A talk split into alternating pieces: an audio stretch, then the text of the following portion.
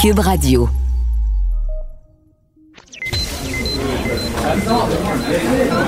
Silence. Veuillez vous lever. La cour présidée par l'honorable François-David Bernier est déclarée ouverte. Entrez dans les coulisses de la justice. Écoutez, vous serez pas jugé. Ils appellent à la barre les acteurs de l'actualité. Oui, votre honneur? Avec François-David Bernier. Avec François-David Bernier. Avocat à la barre. Cube Radio. Cette semaine, on parle beaucoup euh, des CHSLD, euh, la chaleur accablante qu'il y a là. Euh, faut, faut que- bon, on est en canicule déjà en mai, euh, mais comment ça? Pourquoi les CHSLD ont, ont pas de la climatisation? C'est comme si l'hiver, il n'y avait pas de chauffage. On s'entend que ces gens-là sont vulnérables. Euh, il y a une réelle problématique. Euh, moi, ça me choque. Je voulais parler à un avocat à propos de ça, savoir c'est quoi les droits, pourquoi on accepte ça en tant que société. Euh, je suis avec Maître Patrick Martin Ménard de Ménard Martin Avocat qui est avec moi. Bonjour, Maître Martin Ménard. Bonjour. Merci d'être là. Euh, C'est un sujet très, euh, très sensible. Euh, On parle de climatisation, mais euh, est-ce que c'est normal? Euh, Quand on parle de droits donnés aux aînés, euh, est-ce que c'est normal ce qui arrive là? Euh, non, absolument pas. Euh, D'autant plus que c'est une problématique qui est connue euh, depuis très longtemps. Hein. C'est pas euh, c'est pas euh, cette année ou l'an dernier qu'on a découvert qu'il y avait une majorité euh, des chambres en CHSLD qui n'étaient pas climatisées. Mhm. Ça s'est inscrit euh, de façon plus large dans le cadre euh, de la négligence vraiment systémique qu'on voit à l'endroit des CHSLD, CHSLD là, qui durent depuis plusieurs années. Donc, euh, Maître, pas- à- expliquez à nos auditeurs la négligence systémique. C'est intéressant. là. On, on reconnaît Mhm. le mot système là-dedans, mais si vul- vulgarisez-nous ça. là. C'est quoi la négligence systémique? Ben, c'est en fait là, le fait que euh, le système de soins de longue durée au Québec est depuis plusieurs années euh, sous-financé, euh, pratiquement laissé à l'abandon. Essentiellement, euh, on a donc euh, euh, des infrastructures qui ont vécu, qui sont inadéquates. Euh, et on a de gros problèmes de manque euh, de manque de personnel évidemment. Ouais. Euh, dans un contexte où la, la clientèle augmente de plus en plus dans ces centres-là aussi. Donc c'est une Et- combinaison de facteurs. avec cette nég- négligence-là qui vient du système que bon, les, les gestionnaires de CHSLD ont, en quelque sorte doivent vivre avec ça. Est-ce que c'est une excuse disant ben, regardez, là, le système, ça va pas bien, donc euh, on, on fait pas tant d'efforts pour euh, climatiser ou aider? là? Non, absolument pas. Absolument pas. C'est- quelque chose qui, en fait, euh, qui, qui aurait dû, tant qu'à moi, être, être fait il y a de cela plusieurs années. Mhm. On a vu déjà, euh, bon, en fait, l'été dernier, euh, la canicule euh, qui a mené à, à, un sombre bilan, euh, notamment au niveau des CHSLD, là, donc euh, des clientèles déjà vulnérables qui se retrouvent dans, dans des chambres qui sont pas climatisées à plus que quand il fait plus que 30 degrés euh, dehors, c'est clair que ça, ça euh, Mhm. C'est des conditions c'est des conditions qui sont pas acceptables. Euh, là en plus cette année on se retrouve dans le contexte de la Covid. Là on vient de là bon on a des explications du gouvernement qui nous disent ouais on n'a pas vraiment pu mettre en place le plan dans les derniers mois parce que les les CHSLD étaient confinés. Ouais. D'accord, mais c'est pas un problème qui est nouveau, c'est un problème qui date de longtemps et on se retrouve dans une situation où, où dans, cet été dans un contexte encore plus euh, vulnérable, ces gens-là vont se retrouver confinés à l'intérieur dans des dans des lieux qui sont pas climatisés. Oui, c'est très C'est grave. inacceptable. Non, c'est inacceptable. Et à quelque part, il y a, y a- y a des responsables pour ça. Il y a une responsabilité. Là. On dit le système, on, on dit les, les- les centres n'ont pas fait ce qu'il fallait. À- où ils s'engagent dans la responsabilité? Est-ce que le gouvernement peut être poursuivi s'il y a un décès dans un, CHSLD? Est-ce que euh, y a des poursuites possibles dans ce domaine-là? Oui, euh, pour nous, il est clair que euh, cette, euh, en fait, euh, l'obli- l'obligation de, de donner une chambre cli- climatisée euh, s'inscrit dans le cadre des obligations euh, des établissements et des CHSLD en vertu de la loi sur les services de santé et les services sociaux. là. Donc, ils ont des obligations légales qui ne sont pas euh, respectées présentement. OK, donc cette obligation-là est déjà dans la loi. C'est un peu sous forme, c'est pas, c'est pas écrit, les, ça doit être climatisé, mais ils doivent être dans des conditions adéquates, là, je veux dire. euh, Absolument.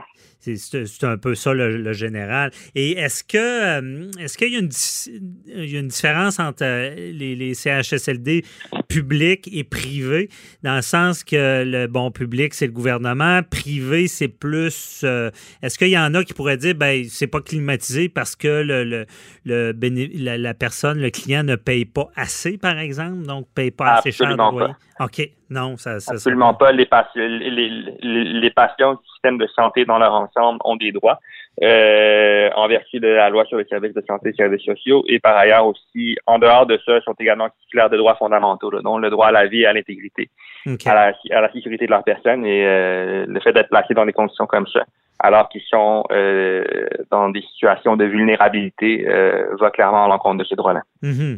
Donc, vulnérabilité, mais pourquoi on, a fait, pourquoi on a fait ça? C'est une négligence qui, en se disant que la chaleur n'était pas si dommageable? Ben, je vous dirais, ça vient du fait aussi qu'il y a plusieurs des infrastructures de CHLD qui sont complètement vécues, qui sont euh, qui datent en fait d'une autre époque.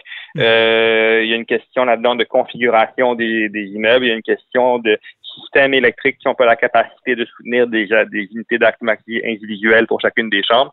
Et euh, donc, on, on, a, on, a, finalement laissé le problème prendre une très grande ampleur de telle sorte que maintenant, on ne peut le corriger mhm. euh, à court terme. Euh, et on se retrouve devant, devant, devant une situation comme ça. On, on, ne peut pas le corriger. Puis à vous entendre, je comprends bien qu'on ne peut pas seulement dire, ben écoutez, c'est on, on on n'est pas capable de remédier à la situation. Le, pas capable ne va pas euh, exclure, exclure le, gouvernement ou les CHSLD d'une responsabilité vis-à-vis de ça. Non, dans la mesure où ça fait plusieurs années que ça dure, puis s'il y avait réellement une volonté politique de, régler ce problème-là, on aurait pu le faire euh, il y a longtemps déjà. On se retrouve aujourd'hui dans une situation, on ne peut pas dire demain matin, on va climatiser l'ensemble des chambres ça prend des travaux, euh, je vous dirais, euh, approfondis, là, bon, au niveau électrique, au niveau euh, au niveau des au niveau des bâtiments. puis à cause d'une mauvaise planification, d'un manque de volonté politique, on se retrouve mhm. dans, cette situation-là. Mais bon, vous connaissez bien, vous faites beaucoup de droit médical à votre cabinet. est-ce que est-ce que ça prend des fois pour que ça bouge? Parce qu'on pas, on en parle beaucoup, comme vous l'avez dit, il y a eu des canicules, il y a eu des morts, c'est, mhm. nouveau. Puis là, en plus de la COVID, est-ce mais ça n'a pas été fait. Là. On n'a pas mis l'énergie, l'argent pour que ça, ça se règle. Bon. Est-ce que des fois, ça prend un exemple, une condamnation en cours pour faire changer des choses? Est-ce que ça prend l'intervention des tribunaux dans ce dossier-là? Je pense que je pense que les tribunaux peuvent effectivement euh, jouer un rôle. Euh, plus largement que ça aussi, je pense que c'est aux, euh, c'est aux citoyens, c'est aux proches des gens en CHCLD de se lever, mm-hmm. de demander des comptes au, au gouvernement. Et on est quand même dans une démocratie. Donc, justement, je pense que le gouvernement a des, a des comptes à rendre à la population par rapport à ça. Puis oui, les tribunaux, évidemment, peuvent, euh, peuvent jouer un rôle. Nous, on espère toujours ne pas avoir à se rendre là, mais s'il faut qu'on qu'on le fasse, on va le faire. OK, je comprends bien. Évidemment, euh, c'est un dossier que vous surveillez de près.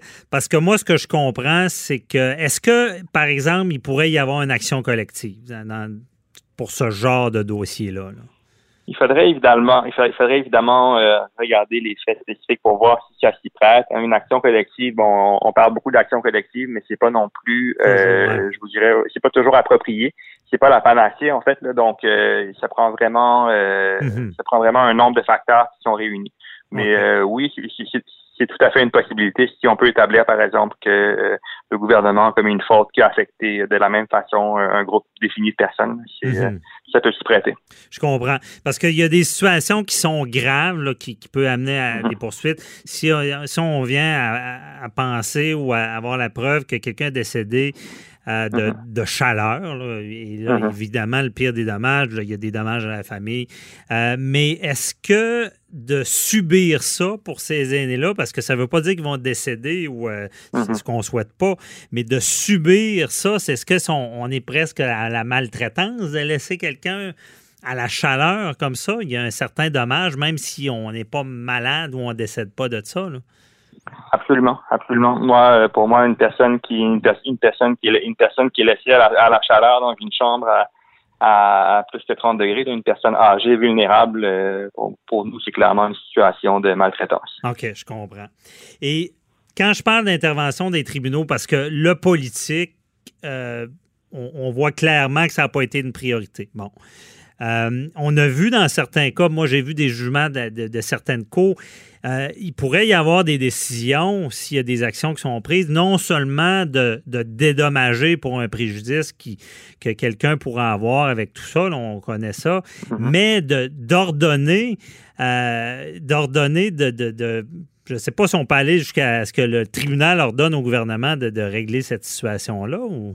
Oui, ben c'est ça. Là, c'est un autre type de recours qu'on appelle une demande une demande d'injonction. Mhm. Mais oui, effectivement, euh, il y a si, on, si euh, par exemple on arrive à prouver certaines choses, notamment au niveau du préjudice qui est suivi, au niveau de la balance des, inconvénients, euh, il y a moyen de forcer le gouvernement ou un, un établissement spécifique à, à remédier à la situation.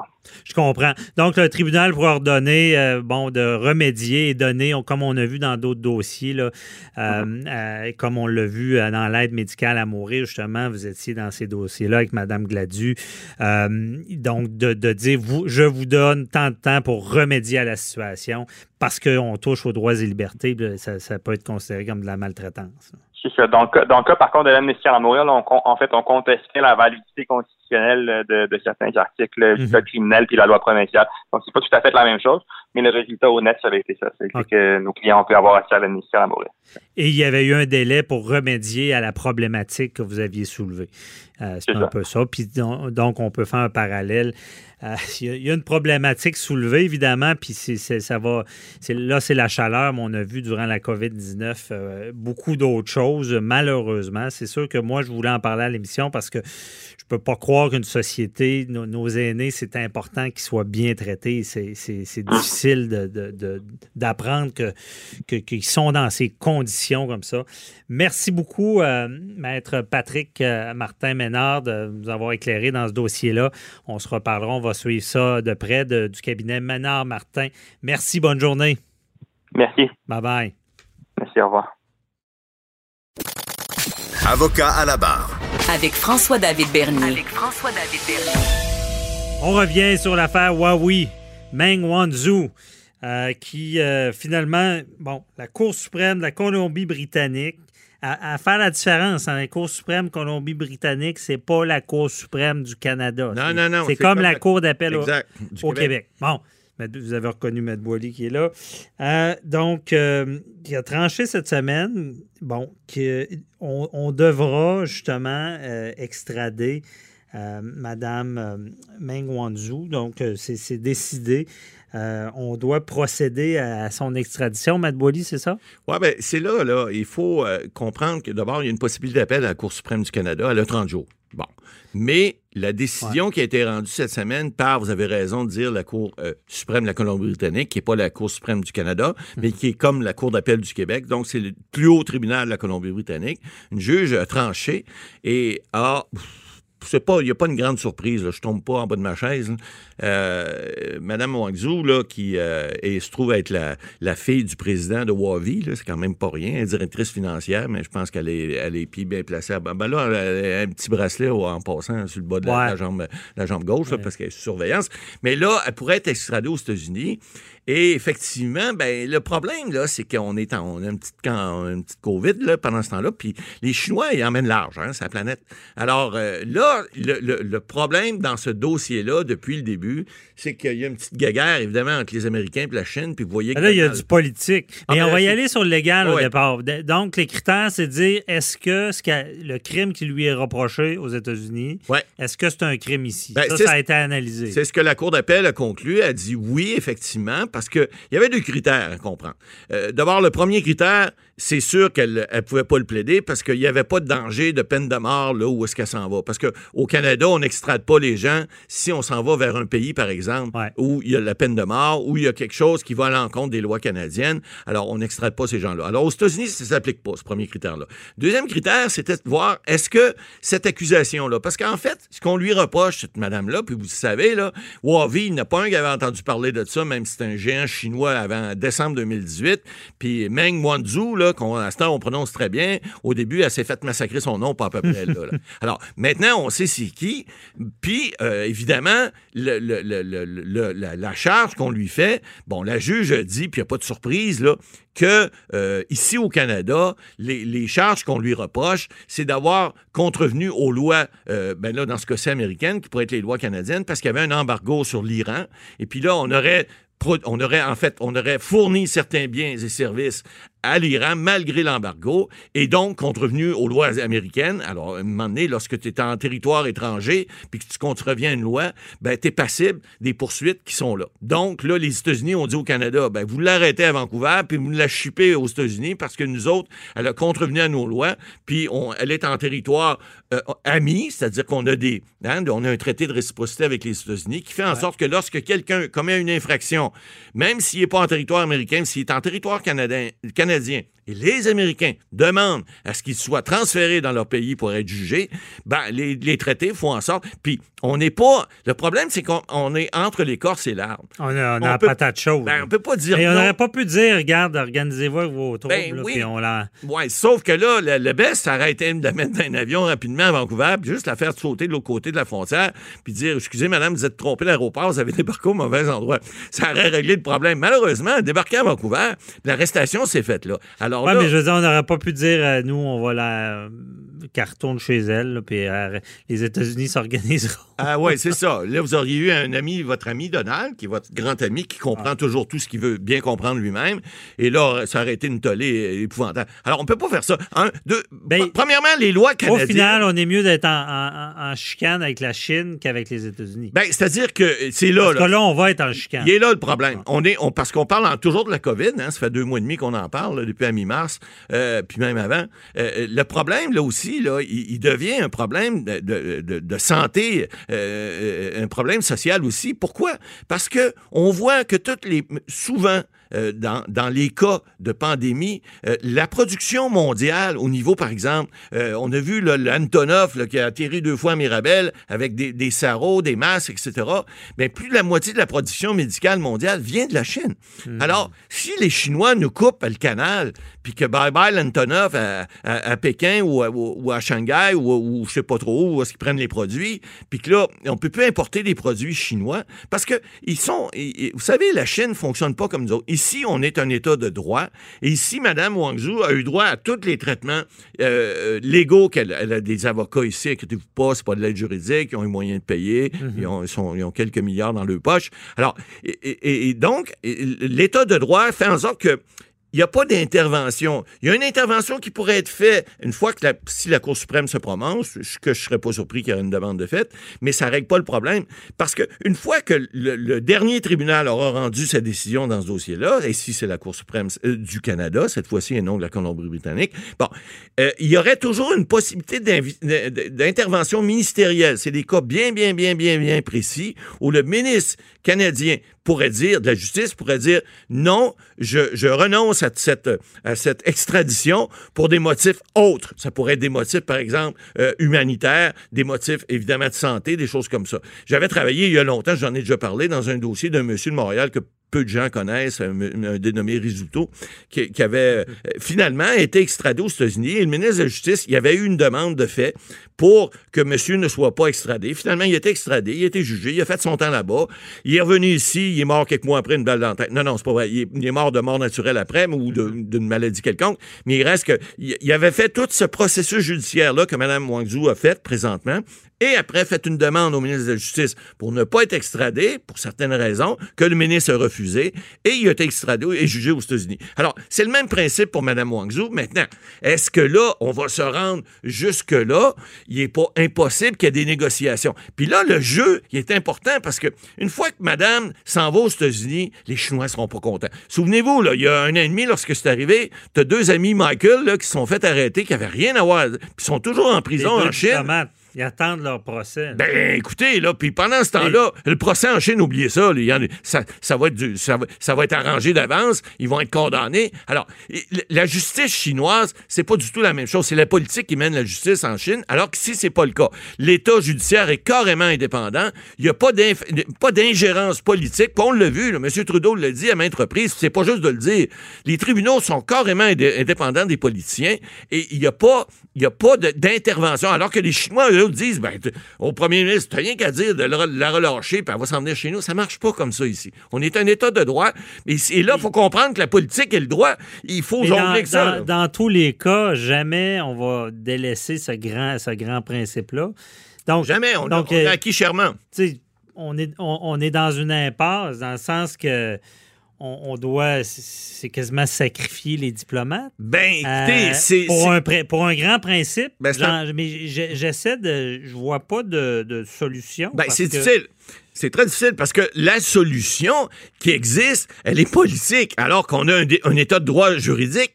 La, ju- la- la solution politique viendrait des États-Unis qui, à ce moment-là, pourraient recevoir cette dame-là une fois qu'elle sera extradée et ne pas faire un procès, par exemple, parce que aux États-Unis, Donald, il emmène un peu plus large, mais il c'est un état de droit aussi, eux autres aussi. faut Ouais, pas mais se le tromper. problème, Mais- Boily, je suis désolé de dire ça, mais pour- j'ai l'impression que cette arrestation-là trempe dans le politique un peu aux États-Unis. Oui, effectivement. Euh, Puis il y, a il y a une guéguerre qui se fait, donc il pourrait y avoir un échange à ce moment-là. Oui, mais Et ça, ça réglerait le les problème. États-Unis, contrairement à nous, qu'on, je pense qu'on est beaucoup, puis je veux pas dénigrer les États-Unis, mais j'ai l'impression que sur ce principe-là, on est, on est à cheval là-dessus. Est-ce que aux États-Unis, il faudrait demander à, à Luc La Liberté, là, que tout le monde connaît, est-ce qu'aux États-Unis, la, la cloison entre le judiciaire Ben, et le politique est aussi étanche qu'au Ben, Canada? elle est censée l'être, sauf que de l'intervention politique se fait, dans certains cas, non pas dans le judiciaire, mais dans l'application, par exemple, d'un traité avec un pays étranger, il pourrait y avoir à ce moment-là ce qu'on appelle une remise de peine ou quelque Mais- chose qui fait en sorte que... Sur moi, au- autant que c'est un gros problème pour nous, Ouais. sur des impacts, vous l'avez dit, sur de l'approvisionnement médical, sur notre santé, Ah, ça va jouer. autant que c'est c'est un- une arme, euh, pour, pour ce qui est de Donald Trump, qui est en constante négociation, Ah, il est avec il un bras de fer avec la Chine. Là-dessus. J'ai l'impression que ça, c'est y donner un avance, là. Tout à fait, tout à fait. Euh, Mais on n'a pas le choix parce qu'au niveau juridique, Non, on n'a pas le Puis choix. au niveau politique, si on ne le fait pas, on crée un précédent qui, qui- avec les États-Unis qui a, qui a aucun sens et on peut pas. Alors on est pris entre l'écorce et l'arbre. C'est à suivre parce qu'on on, on n'a pas fini d'en entendre parler. Puis là, les, les- parce qu'on parle de la COVID, là, les conséquences peuvent être désastreuses. Si les Chinois décident d'arrêter de fournir le Canada parce qu'on a dit à Mme Wanzhou, tu t'en vas de l'autre côté de la frontière, te faire juger aux États-Unis fera pas chaud, là. Tu sais, euh, à un moment donné, là, on va avoir besoin des appareils médicaux, on va avoir besoin des respirateurs, on va avoir besoin des blouses, on va avoir besoin des masques. Et puis là, si les Chinois décident ça, puis c'est pas long, autres. Une fois qu'ils décident, euh, il n'y a pas de revenez-y, là. Et puis, ils ont un pouvoir là-dessus. Maintenant, il y a une guéguerre qui va jouer au niveau politique. faut espérer qu'au niveau politique, les gens entendent raison, puis que Lorsque, si jamais est extradé aux États-Unis, finalement, ils n'iront pas plus loin, puis il y aura peut-être un traité de fait entre les Et Chinois et pourquoi les ils se Américains. forceraient... Ouais. Ben, c'est là, là, Ouais. c'est ça. Là, là, il y a une, y a une guerre froide entre les deux. Moi, ce on que vu- j'ai arriver. vu de ce qui est reproché, tu sais, je vois, tu sais, je veux pas pardonner rien, mais je vois pas quelque chose de gros, là. Mais... Ben, c'est-à-dire, c'est pas gros pour nous, mais c'est gros pour les Américains. Parce que lorsqu'il y a un blocus contre l'Iran, puis que les Chinois arrivent par en arrière, puis font en sorte que le blocus n'a plus de, a plus de force contre les, les Iraniens, ben, les Américains, c'est important pour eux autres. oui, ça, mais c'est pas, encore une fois, ça devrait être politique. Oui, c'est ça. Mais sauf Là- que ça devient juridique parce qu'il y a eu une infraction de commise aux, aux yeux des Américains. C'est là que c'est du juridico-politique. Ça fait tout un. C'est un bon blender. là. Ça fait un bon mélange. Puis euh, rare- je vais vous dire parce ça va être important à suivre. Ceux, ceux qui ont atterri du complot parlent souvent de ce genre de choses-là que Ouais. nous, pour nous, on on, on, on- on pense pas que ça existe, puis on voudrait pas que ça existe. Mais ce cas-là, c'est tellement évident. Il y a toute une joute qui se joue. Là. est euh, épeurant. Il y a une Ouais. joute, mais c'est important pour les Américains, c'est important pour les Chinois, puis c'est important pour les Canadiens. Puis nous autres, là-dedans, on pèse pas fort. C'est ça notre Ben, gros je- problème. J'ai hâte de voir l'issue. J'espère qu'il y aura Ça va des être à suivre. solutions. À suivre. Merci, Matt Boily. Avocat à la barre. Avec François-David Bernier. Des avocats qui jugent l'actualité tous les matins. C'est annoncé par la, ministre de la Justice, Sonia Lebel. Les tribunaux vont réouvrir le 1er juin. C'est fait. Évidemment, toute la communauté juridique, euh, avocat à la barre, on parle de juridique, donc il faut en parler. On, on ouvre les tribunaux. Euh, c'est certain que pour la profession, ça va faire du bien, reprendre nos activités, mais on, on, sait que ça ne sera plus jamais pareil. Je pense que dans notre domaine, ça nous a fait évoluer. Euh, on en parle avec euh, Maître Sharon Otis. Euh, bonjour, Maître Otis. Oui, bonjour, Maître Bernier. Bon, c'est annoncé. Comment ça va fonctionner, cette ré réouverture-là? Ben, ce qu'on dit, c'est que la ministre de la Justice rapporte, c'est que bien évidemment, ça va se faire de façon graduelle dans les palais de justice du Québec. Euh, ça va se faire bien évidemment dans le respect des règles sanitaires de la direction de la santé publique, ça va de soi. Euh, en faisant place là euh, peut-être beaucoup plus à la technologie euh, parce que pendant le Covid, comme vous le savez, il y a eu les, les huissiers ont cessé pendant une certaine période de procéder à des significations légales ça nous a permis de faire des notifications plutôt et de transmettre directement nos procédures via une adresse courriel X. Euh, donc ça, ça va demeurer. Je pense que c'est une bonne chose. Ça va permettre ce qu'on mentionne, c'est ça va permettre aux avocats euh, d'éviter des déplacements pour aller timbrer parce qu'avant de quand on envoie une requête pour les gens, quand on envoie une demande plutôt, on doit aller la timbrer, c'est-à-dire mhm. lui donner un numéro de cours. Et ça, ça va pouvoir se faire à distance. On va pouvoir même payer le timbre à distance et notifier à distance, c'est ce que j'en comprends du communiqué. Donc, c'est une belle avancée. Et euh, on se demandait la semaine dernière de quelle façon ça allait se faire et si on allait persévérer dans cette façon de faire là qu'on trouvait quand même bien et euh, qu'on voyait une évolution. Vous vous en rappelez, Maître Bernier? Oui, mais pour ceux qui ont, euh, la semaine dernière, on en a parlé, ce qu'on disait, puis ce qu'on redit, c'est que le système de justice, il y en avait de la paperasse, beaucoup de choses étaient archaïques. Il n'y a pas si longtemps, on utilisait des fax encore, ça veut tout, tout dire. Euh, beaucoup de papiers à déposer, beaucoup de frais des clients. Et là, cette pandémie-là nous a fait évoluer à grand V. Là. Des fois, quand on est forcé, c'est là qu'on n'a pas le choix de changer, ça a été fait. Mais Maître on sent que la ministre veut continuer dans cette voie-là. Oui, elle veut continuer et je pense que là dans l'optique, euh, premièrement, c'était une juriste à la base, donc elle comprend très bien le fonctionnement, vous comprenez, des tribunaux. C'est-à-dire que tous, les procès qui étaient fixés entre la date euh, fatidique, je crois, du, de, mémoire du 13 mars, là où est-ce qu'on a déclaré la pandémie au Québec, à tout le moins, aller jusqu'au 1er juin, tous ces procès-là, bien évidemment, ont été, à part pour les mesures d'urgence, ont été annulés. Donc, je pense qu'il veut euh, reprendre le retard parce que, bien évidemment, ces dossiers-là, je pense que ça va de soi qu'ils doivent passer euh, en priorité, qu'ils doivent passer euh, parce que théoriquement, ils auraient déjà euh, possiblement leur jugement en main. Ouais. On, bon, on sait qu'un juge a six mois quand même pour rendre une décision, mais euh, fort possible qu'il y ait il y aurait déjà des décisions. Donc, je, je pense qu'on on, on veut faire en sorte qu'il y ait aussi des salles d'audience virtuelles pour éviter des déplacements. Quand, mais on, on mentionne bien lorsque c'est possible de le faire. C'est-à-dire que ce n'est pas tous les dossiers, vous comprenez, qui permettent cette tenue-là. Et les palais vont euh, de justice vont adapter aussi les nouvelles normes sanitaires, euh, les micros. Lorsqu'on parle, vous comprenez, euh, quand on plaide, etc., on est on est proche des micros pour les enregistrements, les barres d'audio. Donc, ça va être désinfecté. Il y aura une rigueur au niveau là de la sanitation.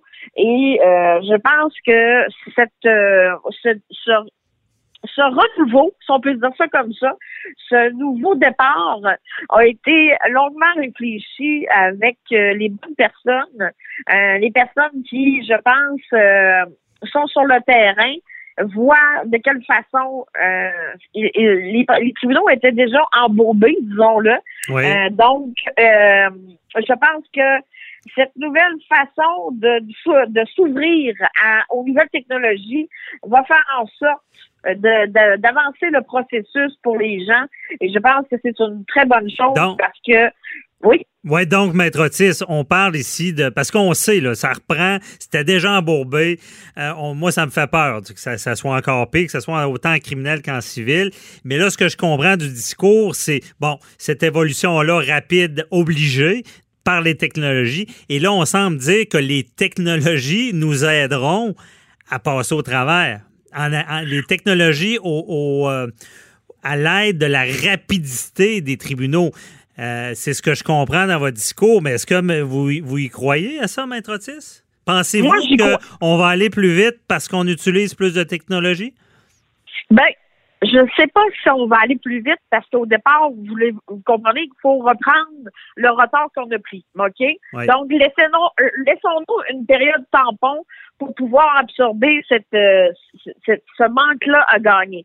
Mais oui, je pense que ça va aller plus vite et je pense surtout que ce sera moins coûteux parce euh, nos clients, hmm. parce que bien évidemment, lorsque le, le, montant du timbre judiciaire va demeurer le même, Cependant, on n'aura pas besoin de transmettre le tout ou de faire déposer le tout soit par notre huissier ou par nous-mêmes. Donc, ce sera moins coûteux, ça va aller plus vite, les ouvertures de dossier. Moi, j'y crois.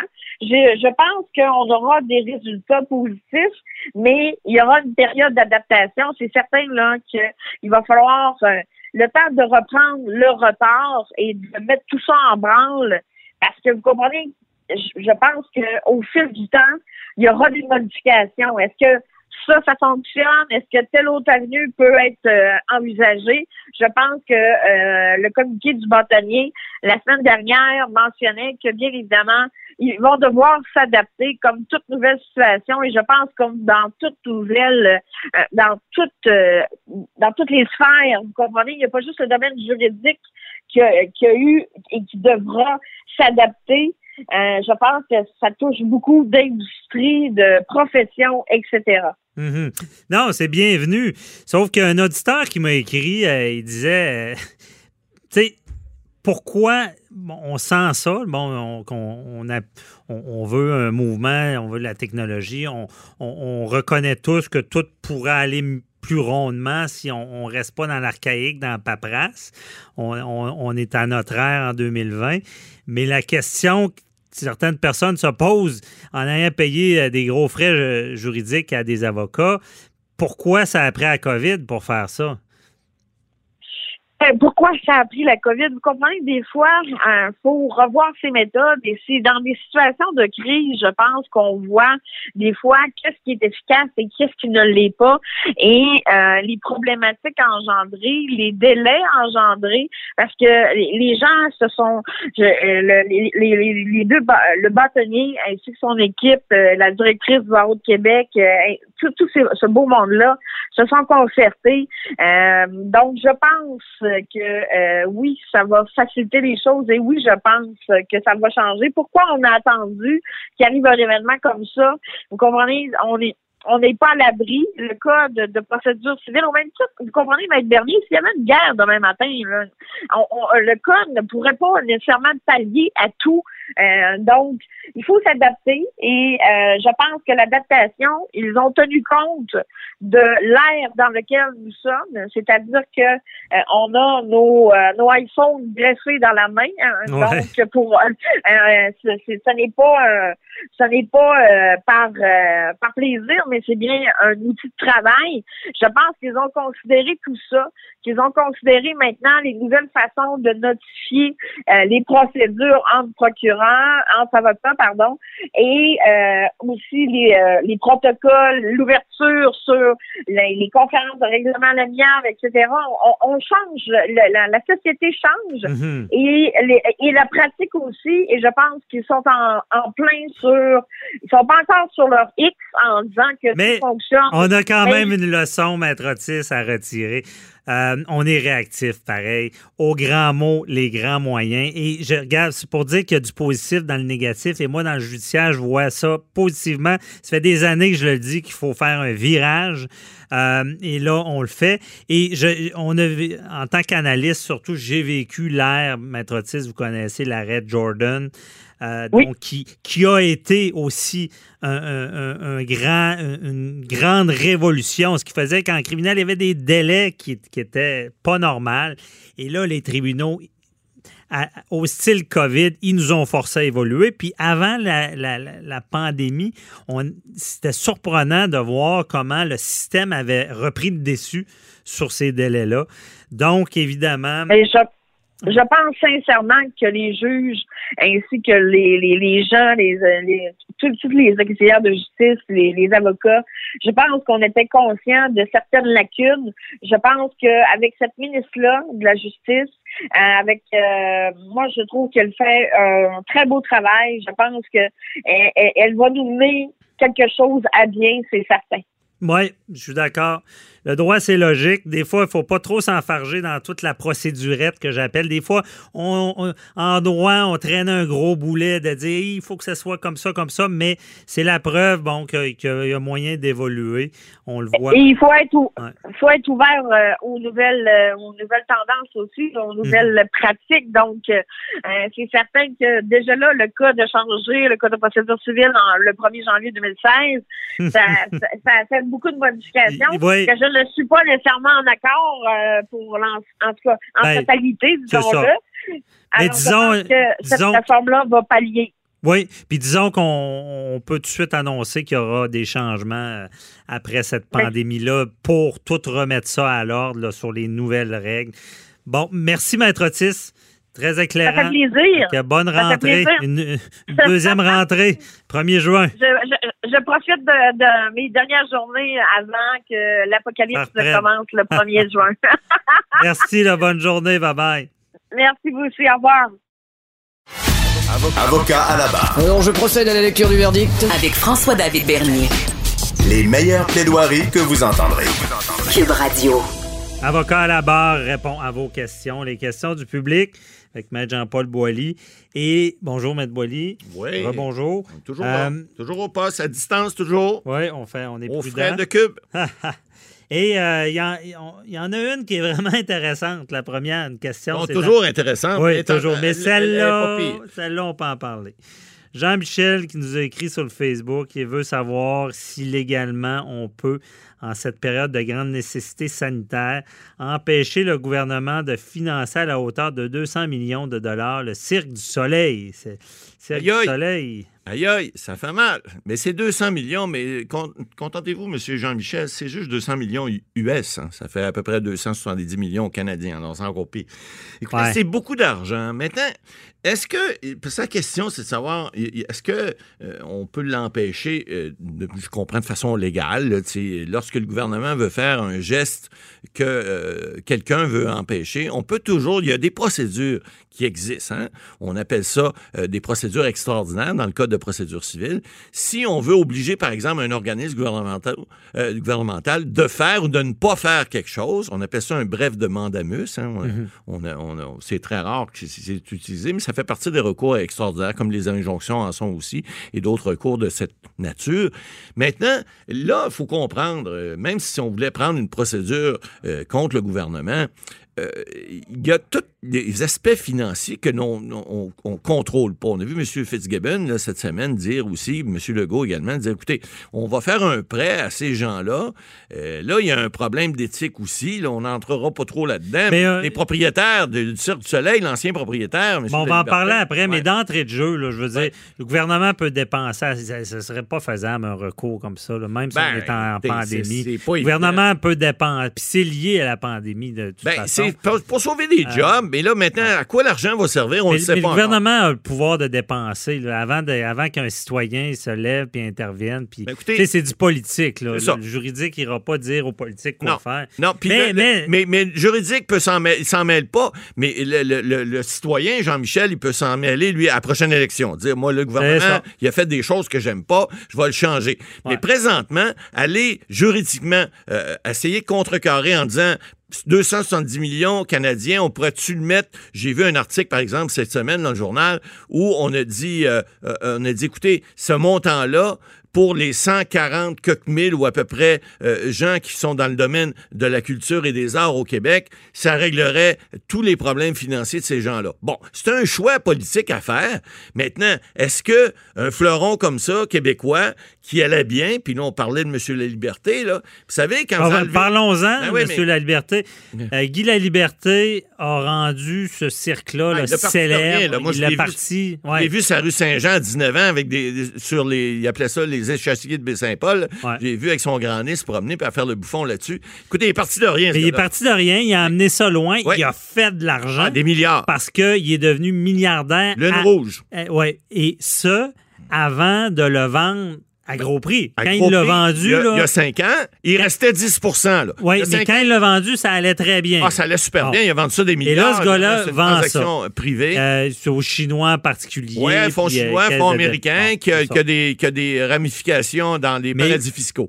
Mais là, avant, avant le COVID, Ouais. ça allait pas bien. là. Ben, ça allait moins bien, mais il a vendu un autre 10% qui lui restait à la caisse de dépôt du Juste Québec. avant. Juste avant, au mois de février, puis ça, c'est le timing qui veut Ouais. ça. Lui, il s'en tire bien, mais, Ben, mais il- c'est quand même impressionnant. J'en profite de la question de parler de ça. C'est même pas juridique. C'est quand même impressionnant que quelqu'un mène un cirque comme Ouais. ça, le vend, puis ça va plus bien. là. C'est c'est- Et C'est d'un drôle d'hasard. Ça s'est mis à aller moins bien aller à Mais partir du moment où il a commencé à c'est que l'entrepreneur, c'était son bébé. Ben oui, puis vous savez, l'âme, on dit souvent, écoutez, moi j'ai beau chan- chanter comme je peux les chansons de Céline Dion, j'ai pas la voix de Céline Dion, j'ai pas l'émotion de Céline Dion, puis je serai jamais Céline Dion. L'âme de l'entreprise. Et- L'entreprise, surtout lorsque c'est une entreprise de composition comme ça, on parle de Robert Lepage et bien d'autres, là, c'est des êtres extraordinaires qui ont ça. euh, et puis écoutez, là, Guy Lafleur est bon au hockey. Moi, quand même, j'aurais été bon. J'aurais jamais été comme Maurice Richard ou Guy Lafleur. Alors, c'est des êtres on, on exceptionnels. s'entend que les, les plus là, là. dirigeants ont pris des bonnes décisions pour rendre ça euh, si rentable. Ouais. On s'entend que ça a été vendu et que si c'est allé dans le gouffre, qu'il y a eu des mauvaises décisions. Probablement, Bon. probablement. Et là, et là, Guy La Liberté serait intéressé à, racheter. Ben oui, mais là, à quel prix? Je sais pas comment. Ben, je veux dire, il pourrait pas- racheter son bébé. Lui, tout ce qu'il a besoin, c'est du nom. Ben, ce qu'il a besoin, oui, puis effectivement. Puis après ben, ça, je veux ben, dire, les- il les peut. toutes- toutes faire les marques de des affaires d'or en rachetant Ben oui et non, parce que là, avec la pandémie, on ne sait pas. D'abord, il n'y a pas d'activité ou à peu près pas du Cirque du. Soleil à travers le monde. Donc, il y a, y a tout ce contexte-là. Mais lui non plus, il n'est pas cave à temps plein, Guy La Liberté. Alors, ce qu'il va faire, il va dire, ben, le prix qui valait, comme les actions de Bombardier, hein, il valait 21 il y a quelques années. Aujourd'hui, ils sont à peu près à 50 sous. Alors, il va faire le même principe, le même calcul. Il va dire, écoutez, au moment où j'ai vendu, oui, ça valait des milliards. Aujourd'hui, ça vaut peut-être quelques millions, pas plus que ça. Est-ce que le gouvernement fait un bon placement? Je le sais pas, j'ai pas vu le prêt, mais normalement, ces prêts-là sont garantis, c'est-à-dire on va chercher des, des garanties sur, par exemple, ça pourrait être sur les, les marques de commerce, sur le nom, etc., etc. Est-ce que ça vaut le 270 millions Canada, euh, canadiens? Ça, c'est une autre bonne question. J'espère qu'évidemment, le ministre Fitzgibbon... Mais là, ce qu'on se rend compte, c'est que là, ça vaut de quoi? Le Cirque du Soleil, là, je comprends en pandémie, là, Ouais. euh, mais on s'entend que on- tout le monde était surpris de voir un Cirque du Soleil qui n'est pas capable de, de- de traverser cette crise. Le fleuron québécois Ouais. qui plante, là, c'est pas le fun de Ben, voir pas le fun, mais, couler dans, mais dans le fond sens, on se rend compte que ça vaut de quoi quand c'est entre de bonnes mains. Ben, là. c'est ça. Il y a une question Euh, de, de, de- Pourquoi ça a fait des milliards, puis là, c'est au bord du couvre avant avant la pandémie? Vous savez, il y a- des choses qui arrivent comme ça si vous êtes au bon endroit au bon moment et que, excusez-moi l'expression, vous- êtes le, goût du jour, vous pognez, comme on dit, ben vous allez vendre votre spectacle. Si vous pognez pas, ben ça marche pas. Puis euh, c'est dans ce temps-là qu'on qu'on perd tous nos, nos actifs et on perd toutes les possibilités. Alors, vous avez des, des mondiaux comme Disney qui ont très bien fonctionné, qui là, pendant la pandémie, il n'y a personne qui va à Disney. Qu'est-ce qui va arriver? On ne sait pas non plus. Est-ce que le gouvernement américain va les, les aider aussi? Il y a tout le secteur culturel. C'est compliqué. Et là, ben, on va, ça va être à suivre, mais empêcher le gouvernement de répondre à la question, on a fait le tour là, euh, de Jean-Michel, on ne pourra pas les empêcher. Je ne penserais pas. Maintenant, on espère juste que le gouvernement fait ça de façon judicieuse. Et puis, il y a, des fonctionnaires qui sont payés pour essayer que les placements, parce que souvent c'est fait par les fonds gouvernementaux ou la caisse de dépôt euh, ou Investissement Québec. Alors, ces gens-là, généralement, vont chercher des garanties. Évidemment, il y a des choses, des fois, qui se font. Euh, on a vu des placements dans Bombardier qui n'ont pas été très bons, la C-Series, etc. C'est pas toujours excellent, mais il faut souhaiter que ça aille bien. Oui, il faut souhaiter, mais je veux dire, j'ai, on, on va passer à une autre question, mais quand même, c'est sûr que C'est discutable. C'est discu- c'est discutable, puis on, on se demande, bon, là, mais moi, je pense que c'est un fleuron, il faut l'aider, mais j'espère seulement qu'on va chercher bonne garantie. on se plantera. J'espère qu'on- qu'il y aura un- une sorte de pouvoir de regarder un Bien peu qu'est-ce qui se fait. On le souhaite. À suivre. Bon, prochaine question. euh, Nathalie, elle, euh, qui nous a écrit ce- de Saint-Sauveur, et veut savoir si elle peut obliger son propriétaire d'immeuble d'obtenir la subvention commerciale pour les loyers et comment elle peut le faire. Moi, j'avais déjà regardé pour des clients. Je suis retourné quand j'ai vu la question. Je suis retourné voir là, sur le site euh, du gouvernement du Canada. Euh, euh, vous, c'est-à-dire, il faut comprendre. Dans, sur le site, il est fortement suggéré aux propriétaires d'immeubles, parce que c'est eux qui doivent faire la demande. Hein. C'est pas le, ce ne sont pas les locataires, ce sont les propriétaires d'immeubles. Et lorsque vous avez, il n'y a pas de, il y a pas j'ai pas vu de moyens coercitifs, c'est-à-dire il n'y a pas d'obligation pour le propriétaire.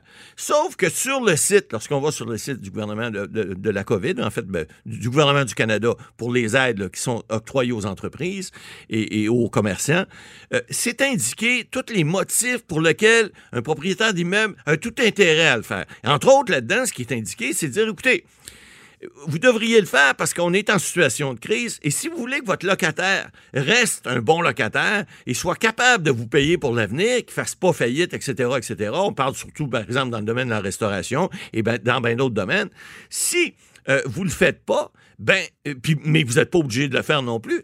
Ben, écoutez, si votre locataire vous paye pas votre loyer, vous à avoir des frais. On parle pas pour nous autres des avocats, là, mais vous allez avoir des frais de récupération, donc des frais judiciaires, des frais juridiques à payer. Vous allez aussi avoir des, possibilités à ce que votre locataire soit plus en moyen de vous payer. Donc, vous soyez obligé de l'évincer, encore là des frais.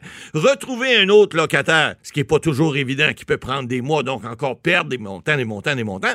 Alors, le, le gouvernement, c'est que- parce que moi, je me disais, s'il n'y a pas de moyens coercitifs, comment on peut obliger quelqu'un, un propriétaire d'immeuble, hein, il y, en a qui sont propriétaires d'immeubles qui veulent pas perdre, parce que là, le, montant du prêt, qui va être sous forme de subvention si vous respectez le prêt, ben c'est 50% que vous allez recevoir votre loyer.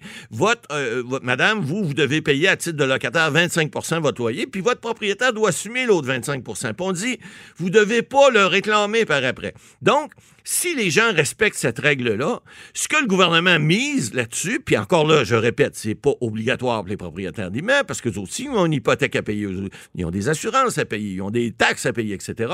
Et dans le loyer, évidemment, il faut calculer tout le loyer, mais si le- ce qu'on dit aux propriétaires, c'est que si vous ne le faites pas, vous risquez de perdre pas mal plus que 25% de votre loyer pendant quatre mois parce que c'est ça que la subvention fait.